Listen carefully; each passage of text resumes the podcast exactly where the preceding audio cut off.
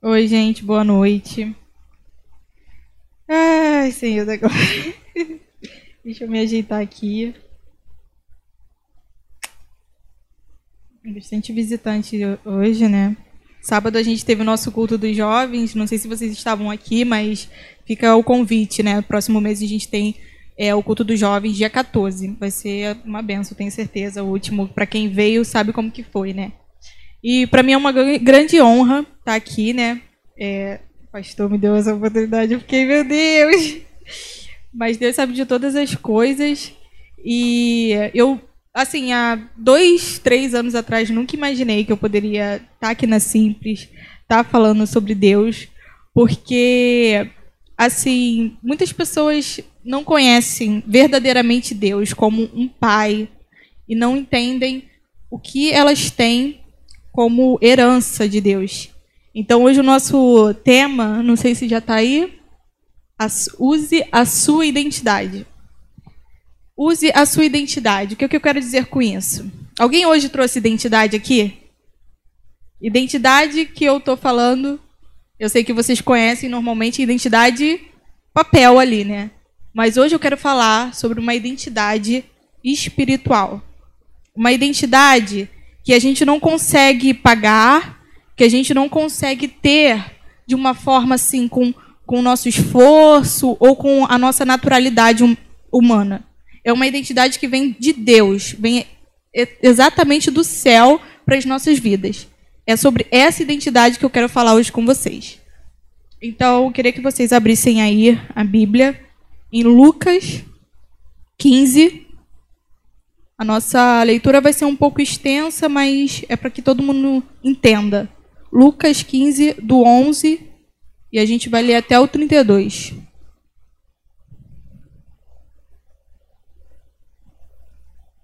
Lucas 15, do 11. Jesus continuou: Um homem tinha dois filhos. O mais novo disse ao seu pai: Pai, Quero a minha parte da herança. Assim, ele repartiu sua propriedade entre eles. Não muito tempo depois, o filho mais novo reuniu tudo o que tinha e foi para uma região distante, e lá desperdiçou os seus bens vivendo irresponsavelmente. Depois de ter gastado tudo, houve uma grande fome em toda aquela região, e ele começou a passar necessidade. Por isso, foi empregar-se com um dos cidadãos daquela região, que o mandou para o seu campo a fim de cuidar de porcos. Ele desejava encher o estômago com as vagens de alfarrobeira que os porcos comiam, mas ninguém lhe dava nada. Caindo em si, ele disse: Quantos empregados de meu pai têm comida de sobra, e eu aqui, morrendo de fome? E eu, eu me porei a caminho e voltarei para o meu pai, e lhe direi: Pai, peguei contra o céu e contra ti. Não sou mais digno de ser chamado de teu filho. Trata-me como um dos teus empregados. A seguir, levantou-se e foi para seu pai. Estando ainda longe, seu pai o viu e, cheio de compaixão, correu para seu filho e o abraçou e o beijou. O filho lhe disse: Pai, pequei contra o céu e contra ti. Não sou mais digno de ser chamado teu filho. Mas o pai disse aos seus servos: Depressa, tragam a melhor roupa e vistam nele. Coloquem um anel em seu dedo e calçados em seus pés. Tragam o um novilho gordo e matem-no. Vamos fazer uma festa e comemorar. Pois este meu filho estava morto e voltou à vida, estava perdido e foi achado. E começaram a festejar. Enquanto isso, o filho mais velho estava no campo. Quando se aproximou da casa, ouviu a música e a dança. Então chamou um dos servos e perguntou-lhe o que estava acontecendo. Este lhe respondeu: Seu irmão voltou e seu pai matou o novilho gordo, porque o recebeu de volta são, são e salvo. O filho mais velho encheu-se de ira e não quis entrar. Então seu pai saiu e insistiu com ele. Mas ele respondeu ao seu pai: Olha, todos esses anos tenho trabalhado como um escravo ao teu serviço e nunca desobedeci às tuas ordens. mas tu nunca me deste nem um cabrito para eu festejar com os meus amigos. Mas quando volta para casa esse seu filho, que esbanjou os teus bens com as prostitutas, matas o novilho gordo para ele. Disse o pai: Meu filho, você está sempre comigo e tudo que eu tenho é seu. Mas nós tínhamos que comemorar e alegrar-nos, porque este seu irmão estava morto e voltou à vida estava perdido e foi achado. Amém. Esse, essa parábola é muito conhecida, né? Nosso meio. Alguns acreditam que é até a mais importante das parábolas, porque trata da graça de Deus, trata da misericórdia também de Deus, porque a gente merecia o pior por ter uma vida totalmente fora da vontade de Deus. Mas quando a gente vai, quando a gente recebe esse amor, quando a gente recebe Deus como nosso Pai, como nosso Senhor, ele muda completamente a nossa história. E aí a gente fica, cara, eu não sou digno disso. A gente pensa que a gente vai ficar como um servo, como um empregado, vivendo de qualquer jeito, e Deus vai lá e muda toda a nossa história. Ele muda completamente tudo. E aí a gente fala, caramba, Deus realmente é misericordioso, tem tanta compaixão, porque nesse caso aqui, como a gente viu, o filho pródigo, ele chegou e o pai já foi festejando com ele, já foi comemorando, já foi todo feliz pensando em fazer festa, porque ele estava perdido e ele voltou atrás, voltou ao seu caminho original. Mas o que eu tenho para falar aqui sobre o filho pródigo e o seu irmão mais velho é sobre como eles usaram as identidades, como eles usaram, como eles viveram e como eles se viam como filhos. Porque quando a gente é filho, a gente pensa assim: ah, eu sou filho, então é, eu tenho todos os direitos do meu pai, né? Mas ser filho não nos dá respaldo para viver de qualquer maneira. Ser filho não nos dá respaldo para a gente viver longe do pai, longe da presença do pai. E, ah, tudo bem eu viver de qualquer maneira, de, de forma leviana, do meu jeitinho mesmo, porque Deus vai me aceitar assim. Na verdade, quando a gente se põe como filho, quando a gente reconhece de fato quem nós somos, não é Deus que, que meio que se amolda a quem nós somos. Nós, cada vez mais, vamos vendo como ele é maravilhoso, como ele é grande, e a gente vai querendo cada vez mais imitá-lo, porque ele é maravilhoso. O amor dele nos constrange. Quantas vezes a gente está ali com Deus naquela, né, orando, e aí a gente percebe, cara, o amor de Deus é sobrenatural, ele nos constrange. Ele faz com que as nossas coisas, o nosso passado, todo, toda a lama, sabe, do pecado, que aqui a gente viveu, os traumas, ele faz ser mínimo, ele consegue mudar o rumo da nossa história e a gente fica, cara, eu não mereço esse amor, mas aí ele fala, filha, não é por você, não é pelo que você fez, é pelo que Jesus fez na cruz.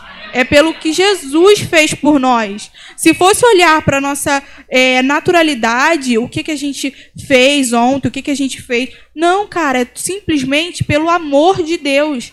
Jesus foi lá e falou assim: cara, eu fiz por vocês. Vocês não mereciam de fato, mas eu fiz por vocês o que vocês não poderiam fazer.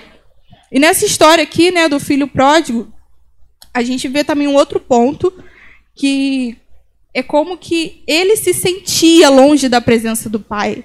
Ele teve vontade de comer comida de porco, para vocês terem uma noção de como a gente fica longe do pai. Como a gente fica assim, naturalmente, uma pessoa, ela tem vontade de comer comida de porco? Não, assim também a nossa identidade fora da presença do pai. A gente já não, não anda como ele, ele nos ensinou, ele, a gente já não vive o nosso propósito, a gente vive de qualquer jeito, perdido, perdido. E aí a gente, meu Deus, eu, eu tô com uma necessidade, eu tô com uma fome, mas fora da presença do Pai, a gente não tem segurança, a gente não tem abrigo, a gente não tem o que a gente precisa para viver. E aí a gente fica, é, eu vou ter que ser empregado mesmo, eu vou ter que andar conforme esse mundo anda.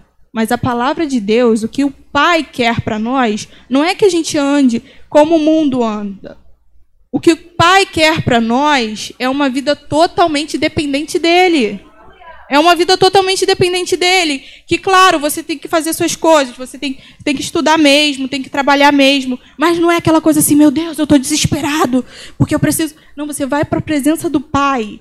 E não é clichê isso, não é clichê, porque eu já experimentei isso. Você vai para a presença do Pai e ele te fala: vai, confie em mim, buscai primeiramente o meu reino e as demais coisas vão ser acrescentadas. É isso que ele fala para gente, e está na Bíblia isso. Buscai primeiramente o reino de Deus e a sua justiça, e as demais coisas vão ser acrescentadas. As demais coisas são as suas preocupações do amanhã, com quem você vai casar, com como vai ser seu emprego no futuro. As demais coisas são todas as coisas que você tem que deixar com o pai, porque ele vai te segurar. Você está protegido quando você está obediente a Deus, ele te assegura tudo o que você precisa. Então, esse filho pródigo ele estava perdido, né? Mas como devemos usar a nossa identidade de fato, né? A gente viu um exemplo de como não devemos fazer, né? Para agir as, as circunstâncias, como não devemos agir, mas como de fato a gente precisa usar a nossa identidade. Justamente por ser filho, que devemos imitar o pai. Devemos desejar ser como ele, mas no sentido de acolher as pessoas, de amar o próximo, de viver uma vida santa. Uma vida santa é uma vida separada é uma vida que você se coloca diante de Deus e você deixa Ele fazer o que você não pode. Aquilo que você fala assim, cara, isso aqui não tem como mudar, esse meu defeito não tem como mudar, porque já vem muito tempo, sabe? Isso aqui é minha defesa, minha autodefesa. Isso que você pensa que não pode mudar, Deus vai lá e faz. Deus faz o que você não consegue. Ele tira suas feridas, ele tira sua dor, o que você não teve como pai presente aqui nesse mundo, ele vai lá e te mostra o que é ser pai, te dando amor, te dando carinho. Ele faz aquilo que você não consegue ver, o que você não consegue sentir ali no, no natural. Ele consegue transformar o seu coração. E quando você vai olhar para trás assim, você fala: Isso já não me prende mais. Isso já não me prende mais. Eu já não choro mais como antes sobre isso, eu já não choro mais, eu já não vivo mais presa no passado, chorando, enfim, ai, minha, ficando cheia de amargura. Eu, você já não vai viver mais assim, e eu te garanto que se você for para a presença do Pai, Ele vai te garantir. Ele vai te garantir. Justamente por isso, porque Ele sabe que ele, a palavra também diz que Deus não resiste a um coração quebrantado e contrito. Se você vai de coração, coração, teu coração lá, ó, ele vai cuidar de você. Mas como vamos voltar para esse ponto? Como devemos usar nossa identidade? Eu estava pensando sobre isso e o nosso maior exemplo de quem veio nesse mundo e esculachou, assim, vamos dizer, Jesus. Jesus foi o nosso cara, aquilo que o homem falava, dava desculpas. Jesus foi lá e fez tudo. Ele conseguiu ser uma pessoa sem pecado nesse mundo. Como é que pode? É, Jesus fez isso. E aí eu pensei, vamos pensar em uma situação que Jesus mostrou a sua identidade para gente. Quando ele foi tentado no deserto. Quando ele foi tentado no deserto. Ele foi para o deserto, para quem não conhece essa história. Ele foi para o deserto, foi passou por várias passou por fome, por várias coisas que o diabo foi tentando ali. Ele, ué, tu é filho de Deus? É, então faz isso aqui, ó, debochando ali, ó, indo em cima dele. E como ele respondeu? Primeiro, antes dele ir, a Bíblia diz que ele estava cheio do Espírito Santo. Então, primeiro de tudo, você não pode ir para uma guerra de qualquer jeito. Não pode ir para uma guerra achando assim, ah, vou lá com a minha força, não vai, não vai. Você tem que ser cheio do Espírito Santo. E o Espírito Santo é aquele que nos leva à verdade, a toda a verdade. Jesus, quando ele ia ser entregue né, aos homens e ele ia cumprir o chamado dele, falou: Eis que vou, que vou vos dar o Espírito da verdade. Vocês não vão ficar órfãos. Ele garantiu isso pra gente. Então a gente tem que ter o Espírito Santo, a gente tem que buscar cada vez mais fome, fome, fome do Espírito. Eu quero Espírito, porque o Espírito Santo, ele mortifica a nossa carne. É através do Espírito Santo que a gente vai jejuar, orar, se guardar mais. Espera aí. Ah, eu tô com preguiça, quero ver Netflix. Ah, só Facebook, Instagram. Ah, só ver corpos e pessoas que hum, a gente sabe que não é aquilo tudo lá, que o, que o Instagram não é real. Enfim, a gente vai gastar todo o nosso tempo vendo o que a gente ia gastar todo o nosso tempo olhando para as coisas que a gente não conseguiria a gente gasta com o Espírito Santo. A gente gasta orando, Senhor, mortifica a minha carne, Senhor. Eu sei que a minha carne quer fazer um monte de coisa que não, te, não, vem, não convém, a minha carne quer fazer um monte de coisa que não te agrada, Senhor, mas eu quero estar na tua presença para que o meu espírito seja vivificado, para que o meu espírito fale mais alto nas, nas horas das dificuldades, porque a gente passa por dificuldades. Não é porque a gente uh, cristão nunca mais passa. Não, a gente passa por dificuldade, a gente passa por momentos de aflições. Mas a gente só vai conseguir vencer se a gente tem o Espírito Santo ali em alta em alta nos momentos difíceis. Então, ter cheio do Espírito Santo. Primeiro de tudo, ser cheio do Espírito. E segundo, foi a Nath até que falou, ler a palavra e declarar a palavra. A Nath já, já deu até uma série aqui, né, Nath? sobre declarar a palavra e como isso foi assim revelador para quem realmente, né, participou e recebeu essa palavra, porque a gente passa, como eu falei, passa, a gente passa por momentos difíceis, mas a palavra está ali para dizer o que que Deus pensa a respeito da sua dificuldade. Por exemplo, que que, se você está com medo, se você tem medo de alguma coisa, gente, eu, como eu falei no início, né? Para mim, falar em público era uma coisa assim, absurda. Minha mãe sabe, eu, eu gelava, eu não quero, não quero. E eu tinha esse medo instalado em mim. Eu ficava, não, eu não vou, não vou, não quero. Isso é um medo que nos para, nos paralisa se a gente deixar. E aí, na palavra de Deus diz que Deus não nos deu o espírito de temor, mas de ousadia, de equilíbrio, de amor. Então, peraí, esse, esse sentimento não convém, não está escrito na Bíblia que Deus me deu esse espírito. Ele não me deu esse espírito. Então você tem que repreender, você tem que lutar. Cara, a palavra diz que eu, eu sou abençoado, que eu sou amado do Pai, cara, que eu sou santo, que eu sou geração eleita. Você tem que declarar isso nas suas dificuldades, porque é assim que você vence. Quero ler aqui, se puder botar aí no Colossenses capítulo 1, versículo 12. A gente vai ler do 12 ao 13. Dando graças ao Pai que nos tornou dignos de participar da herança dos santos no reino da luz.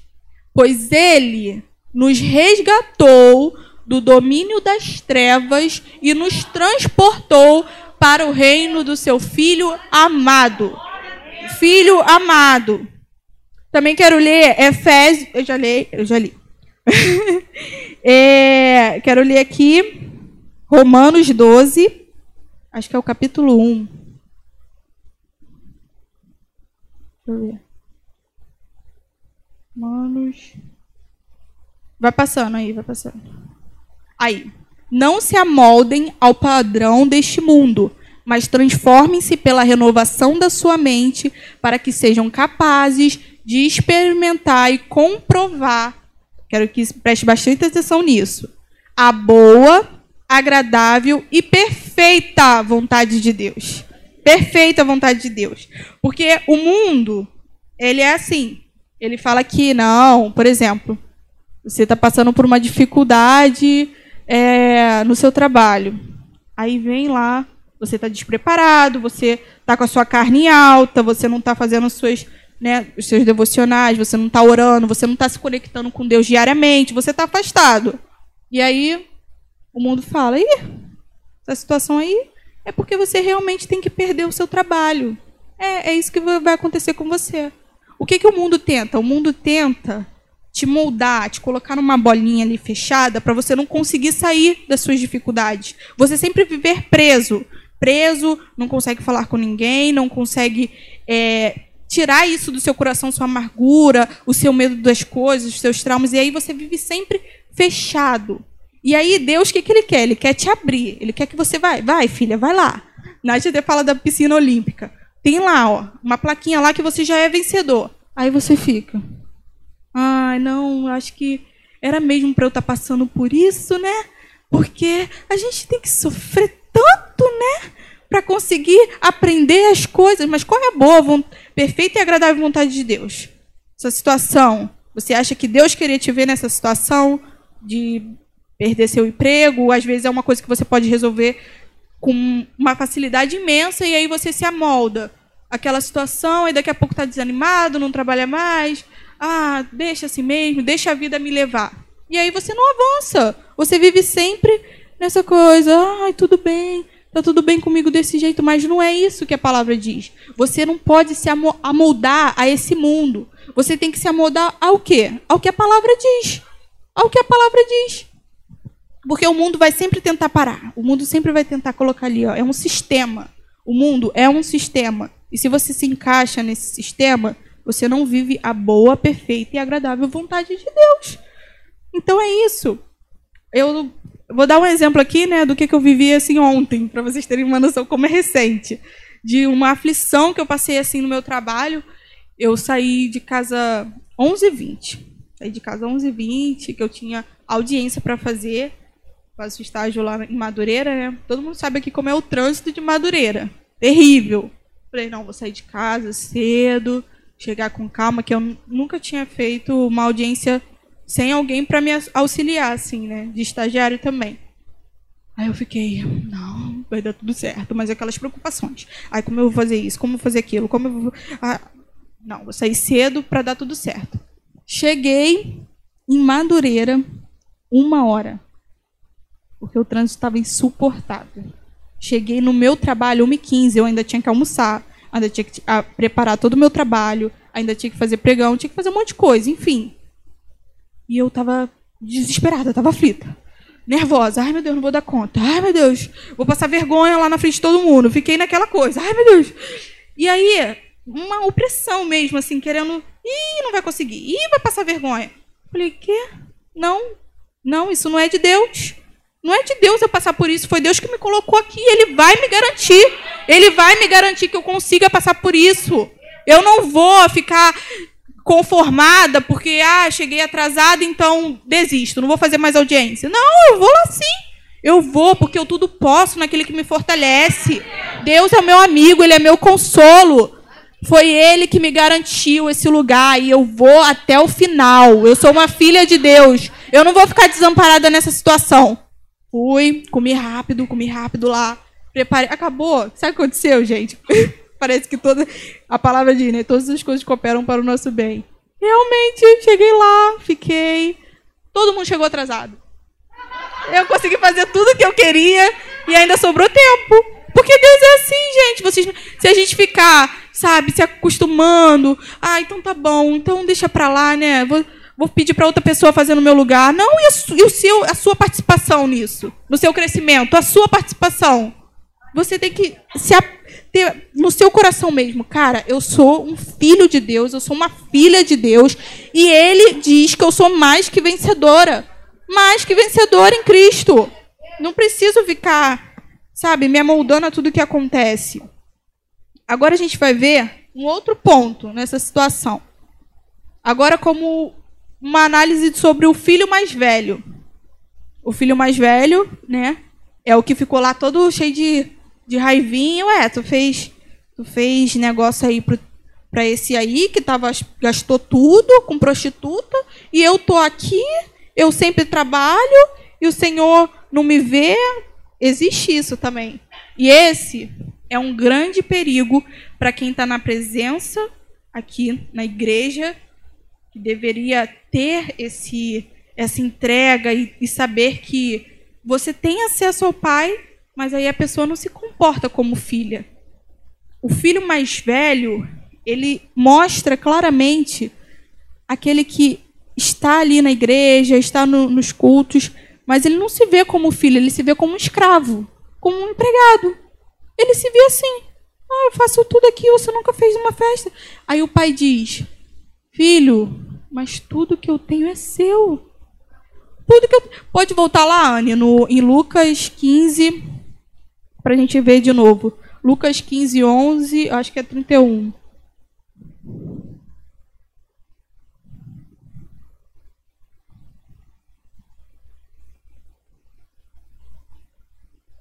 Disse o pai: Meu filho, você está sempre comigo e tudo que eu tenho é seu. Isso não é só ali na história do filho pródigo, não. Do filho pródigo. Deus hoje fala pra gente.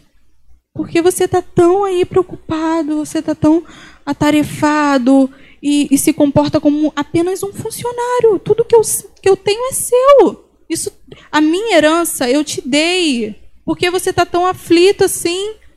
se via como um escravo, esse filho mais velho, né? Mesmo estando na presença do pai.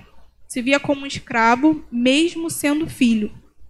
Tinha acesso ao pai, autoridade, honra, mas vivia como um mero funcionário. Esse é um grande perigo que a gente tem que tomar muito cuidado, sabe? Porque se a gente não, se a gente fica fica aqui, só na presença do Pai, só aqui nesse momento de culto, e a gente não, não, não experimenta mais na nossa casa, no nosso quarto, no nosso momento íntimo, a gente vai se afastando, vai se afastando, e quando a gente vai ver, a gente já não sabe quem a gente é. A gente passou aí por esse momento de pandemia, né? Todo mundo sabe como ainda está sendo, né? Difícil. Olha quantas pessoas ficaram desanimadas, ficaram é, tristes e muitas pessoas esqueceram que são filhas. Muitas pessoas. Porque não, não souberam que esse, esse templo aqui existe dentro de cada um aqui.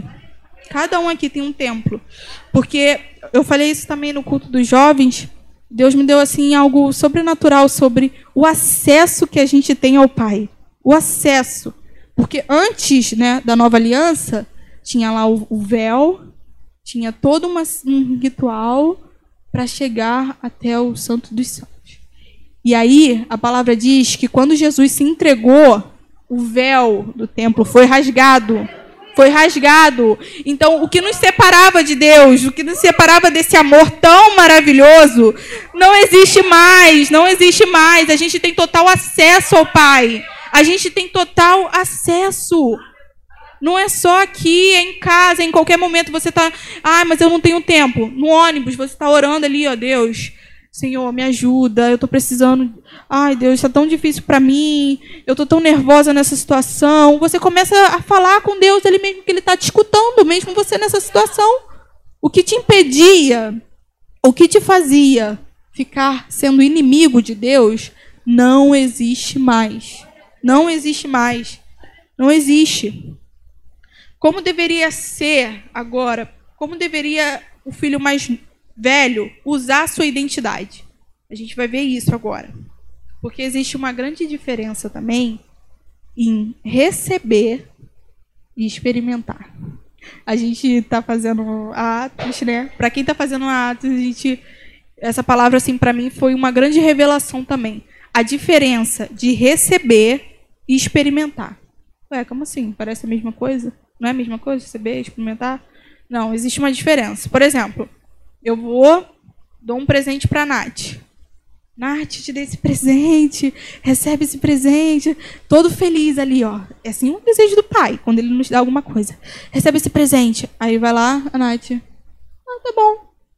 Deixa de lado o presente. Ela não experimentou, ela só recebeu. Certo? Agora, eu dou um presente para Nath. E logo que ela vê o presente, ela já abre, ela já usa, ela, ai, eu amei esse presente. É assim que Deus quer que a gente viva, recebendo a herança dele e experimentando a herança dele também.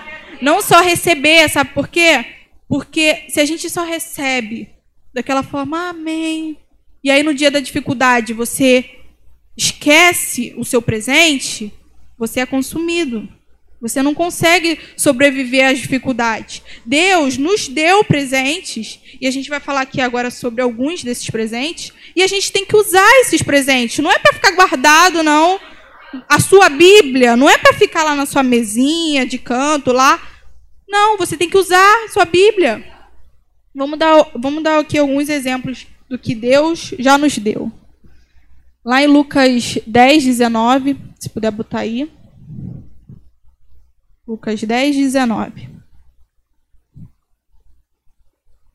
Olha Jesus falando para gente. Eu lhes dei autoridade para pisarem sobre cobras e escorpiões e sobre todo o poder do inimigo. E nada, nada lhes fará dano. Nada. Nada lhes fará dano. Isso aqui é como se fosse uma procuração que Jesus entregou para gente. Eu dei para vocês, pode usar. Pode usar no meu nome, pode usar. E aí, se a gente por exemplo, vou dar um outro exemplo do meu trabalho, que Deus falou muito comigo sobre nessa relação do meu trabalho. Lá eu atendo várias pessoas, advogados, partes, enfim. E alguém quer não está no processo ali, mas quer dar uma procuração para mexer no processo. Não pode qualquer pessoa mexer no processo. Mas aí essa pessoa vai, pega uma procuração e não sabe como usar. Não sabe como usar a procuração, não sabe como usar, o, não sabe o que, que tem que fazer no processo, o que, que que, que é para fazer? Eu tenho que falar por alguém? Eu tenho que é, botar alguma defesa, alguma acusação? Não sei o que, que é para fazer. O que, que adianta se você recebe a procuração e você não sabe usar? O que, que adianta? Não vai adiantar você estar tá ali com o papel na mão e você não vai saber usar. O que, que adianta? Assim também é na nossa vida. O que, que adianta se Deus vai. Jesus já falou: ó, toma, eu te dei autoridade. Pode ir lá expulsar demônio, pode pedir cura, pode pedir salvação, porque eu te dei autoridade para falar no meu nome. No mundo espiritual, no mundo espiritual isso tem muita força. A autoridade que Deus nos deu tem muita força. Sabe por quê? Já isso não precisa passar, mas tem um, uma passagem a Bíblia que fala, né, que na época que Jesus estava nessa terra, existiam pessoas que estavam tentando expulsar demônios. Mas aí os demônios falaram: Tipo, deram uma coça nessas pessoas e falaram: quem são vocês? Quem são vocês? Eu conheço Paulo, eu conheço Pedro, mas quem são vocês? Sabe o que eles estavam falando? Quem são vocês no mundo espiritual para agir dessa forma? É assim que eles estão falando. E aí, a gente, que a gente recebeu Jesus, a gente que recebeu essa autoridade, a gente pode falar assim: é, eu, eu sou filha de Deus. E eu dou uma ordem para você sair agora do corpo dessa pessoa em nome de Jesus. Eu sou filha de Deus e esse desemprego não vai me consumir, porque Deus me garante provisão, Deus me garante todas as coisas. Ele diz que ele é meu pastor, ele diz que nada vai me faltar. Ele diz que ele é Jeová Jirê, Jeová Rafá, Jeová Jirê, Jeová que provê, provê, ele te provê, ele é Deus que provê. Você não vai passar dificuldade. Você tem que entrar nessa situação assim. É, eu sou uma filha de Deus, eu sou um filho de Deus. É assim que você começa a usar, a experimentar da autoridade que Jesus te deu naquela cruz. O plano dele não foi em vão. Ele não veio só para alguns. Um outro ponto que nem ia falar, mas enfim. Aquela herança ali não foi, não foi dado só para o filho pródigo. A palavra diz: dividiu entre eles. Não existe filho preferido. Não existe filho predileto, só alguns que. Não, se você recebeu Jesus, se você creu no nome dele, se você pegou e guardou isso no seu coração com fé, você é um filho de Deus. Você é uma filha de Deus e você tem autoridade para agir no nome dele. Amém. Todas as promessas que tem na Bíblia, você pode usar. Se é enfermidade, Deus já te garantiu que você é curado, que ele levou sobre si todas as suas enfermidades. Naquela cruz ele levou sobre si. Se quer salvação no seu lar, declara: Eu e minha casa serviremos ao Senhor. Começa a declarar: aí, não estou vendo nada. Não é pelo sentir, é por quem você é. É por quem você é. Se o filho pródigo ficasse só vendo o que, que ele estava sentindo, ele não voltava para casa. É por quem você é. Você tem que lembrar como ele lembrou, eu sou filho de Deus. Eu recebo essa promessa na minha vida. Provisão que você quer, o Senhor é meu pastor e nada me faltará. Tudo que ele, tudo que que Deus declarou para minha vida, eu recebo, porque todas as coisas cooperam mesmo para o meu bem. Eu vou receber o melhor dessa terra. Jesus, Deus também disse: se me obedecer, comer, vai comer o melhor dessa terra. Você começa a se apropriar dessa palavra, começa a se apropriar. Tudo que você vê que tem a promessa lá de Deus na sua vida, você tem que declarar. Começa a declarar. Outra coisa que a gente tem, que a gente recebeu como presente, acesso, acesso ao Pai. Acesso ao Pai como assim? Acesso ao Pai no sentido de que você pode chegar ao Pai, falar: "Pai, eu estou precisando disso aqui. Pai, eu estou precisando tanto de uma ajuda." Seu pai ele não, não vai te negar. Ele não vai te negar um, uma ajuda. Ele não vai te negar um, uma estratégia para você vencer o que você tem passado. Ele não vai te negar. Você é filho, você é filho. Outra coisa que Deus também te deu, uma consciência limpa, totalmente limpa. Vamos ler lá em Jeremias 31, 33. Vamos ler lá. Jeremias 31, 33. Até o 34 que a gente vai ler. Pode botar aí, Anne? Jeremias 31, 33. Esta é a aliança que farei com a comunidade de Israel depois daqueles dias. Declara o Senhor. Porei a minha lei no íntimo deles e a escreverei nos seus corações. Serei o Deus deles e eles serão o meu povo. Passa aí. Ninguém mais ensinará ao, ao seu próximo, nem ao seu servo, seu irmão, dizendo: Conheça o Senhor, porque todos eles me conhecerão, desde o menor até o maior, diz o Senhor. Porque, ó, essa parte é a mais importante para essa situação. Porque eu lhes perdoarei a maldade e não me lembrarei mais dos seus pecados. Quem recebe essa palavra? Eu recebo. Eu recebo. Eu tomo posse, porque eu posso chegar, você pode chegar na presença do seu pai, com a consciência limpa, e falar: Deus, independente do que eu fiz ontem, me perdoa, pai, me aceita, desse, me ajuda, pai, nessa dificuldade, nisso que eu estou passando agora, independente do que aconteceu no seu passado, você pode chegar à presença do pai e falar: Pai, me ajuda, eu preciso de ti, eu preciso de ti. Agora, por último, eu queria falar com vocês um outro ponto sobre o filho mais velho, que às vezes a gente não para para pensar tanto. Ele se via como servo, né? Amargura, mas ele não era servo. E às vezes a gente se comporta assim, como servo na presença do Pai. Como se a gente não fosse digno, como a gente não merecesse. Existe uma diferença de servo por obrigação um ser, uma, uma coisa assim que eu tenho que fazer, eu tenho que me esforçar, eu preciso me esforçar, e uma outra coisa que é o nosso caso, o servo por amor.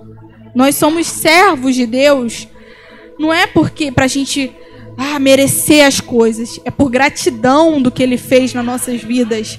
É por gratidão por tudo que ele já mudou, por coisas que ele ainda vai mudar, por coisas que ele ainda vai fazer. É o, esse sentimento que Deus quer de nós. Deus não quer colocar fardo nenhum em ninguém. Ele quer pessoas que sejam servas de forma espontânea, de forma maravilhosa. Então, esse é o significado de ser servo. Servo por amor. Servo puramente pela graça de Deus e por aquilo que ele fez em nós. Eu queria, por último, botar Gálatas 4 aí na tela. Gálatas 4, 7. Eu vou te dizer o que, que você era e o que, que você passou a ser. Assim, você já não é mais escravo, ó, você não é mais, mas filho. E por ser filho, Deus também o tornou herdeiro. Você é herdeiro. Você é herdeiro. Você realmente não merecia. Eu não merecia. Ninguém merecia. Mas você se tornou filho de Deus. Filho de Deus. E esse é o significado do amor mais puro e maravilhoso que tem para nós. Por último, eu queria fazer uma oração. Vocês podem se levantar, por favor?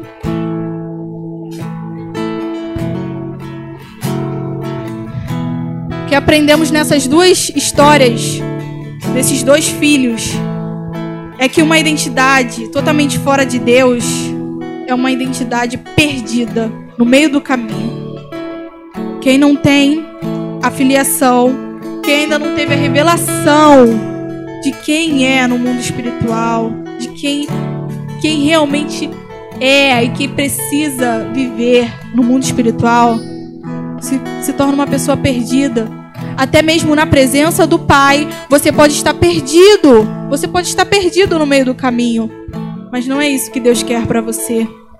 Deus quer que você se aproprie de tudo, de tudo que Ele tem para você, de tudo que Ele, você tem acesso, você tem autoridade, você tem consciência limpa, você é filho, você é filho. E quando você tem essa identidade garantida, não são as circunstâncias que te mudam, não são as circunstâncias que te mudam. Você pode pensar, ah, eu, eu, eu tô na presença do Pai e nada mudou na minha vida. Não. Não é essa mudança que eu tô falando. É uma mudança interior. É uma mudança que não é o um mundo que muda, mas é você que muda.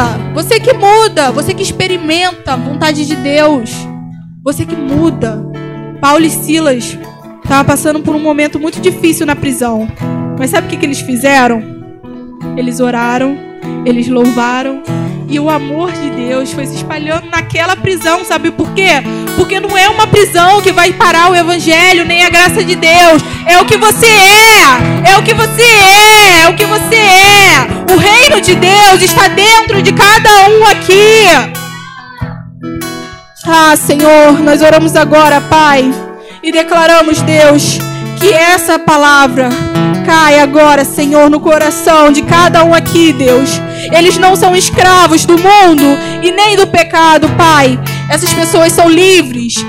Elas têm acesso facilmente em Ti, Deus. Elas são amadas, elas são queridas, elas são mais que vencedoras em Ti, em Ti, Deus, porque Jesus já fez tudo por nós. O mais difícil, Pai, o mais difícil, o mais difícil que era o pecado, Deus, Jesus já pagou e nós recebemos, nós nos apropriamos dessa identidade, essa identidade de filho, essa identidade que muda o interior de cada um aqui, Deus. Por isso eu declaro, Pai, que pessoas saiam daqui inundadas por esse amor, independente dos traumas, independente dos medos, independente das dificuldades, Pai. Que essas pessoas saiam daqui cheias desse amor para mudar, Senhor, os lugares que elas forem, Deus. Em nome de Jesus. Em nome de Jesus.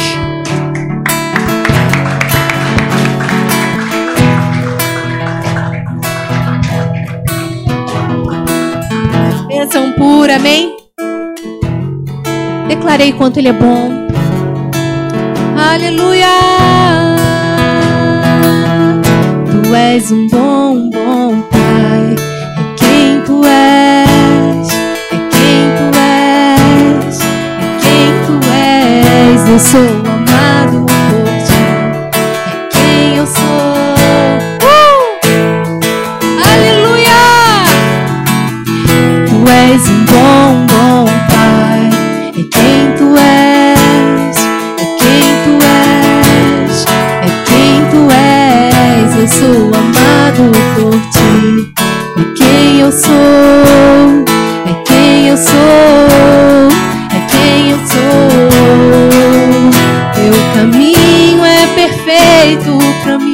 diz nós: Teu caminho é perfeito para mim. Uh! Teu caminho é perfeito para mim. Sempre teu caminho. Teu caminho é perfeito para mim. Teu caminho é perfeito para mim. Teu caminho é perfeito Obrigada, Senhor. Obrigada, Deus. Obrigada, Senhor, por essa paternidade tão real na nossa vida. Obrigada, Senhor, porque o Senhor é o nosso Pai. É aquele que nunca, nunca, nunca vai nos abandonar. É aquele que diz todos os dias: você pode, você vai, eu estou contigo, independente do que você esteja passando, eu sou contigo, eu te capacito. Oh, eu sou contigo até a eternidade, eu sou contigo. Aleluia! Aplauda ele, queridos, porque você tem um pai que cuida de você e que nunca vai te deixar sozinho. Aleluia! Esse é o nosso pai, o pai do filho pródigo. Mostra um pouquinho, um pouquinho do caráter do nosso pai. E muitas das vezes, nós podemos até não nos sentir filhos, mas ele nunca vai deixar de ser nosso pai. Você pode confiar na paternidade dele. Você pode falar o que você quiser para ele. Antes de falar para qualquer pessoa, fale para ele. Uma vez o Espírito Santo de Deus falou assim comigo, estava passando por uma dificuldade. Ele falou assim para mim: Fala comigo. Fala comigo o que você está passando. Então, Ele está aí para isso para me ajudar e para te ajudar nas nossas dificuldades. Amém? E nós vamos realizar tudo aquilo que Ele prometeu para nós. Esses somos nós, somos nós. Esses somos nós. Os filhos de Deus, aquele que vai trazer, aqueles que vão trazer o céu para a terra, mostrar quem Deus é. Amém? Aleluia. Coloca a mão no seu coração. Pai, eu quero te pedir uma, um restante de semana abençoada sobre a vida dos meus irmãos.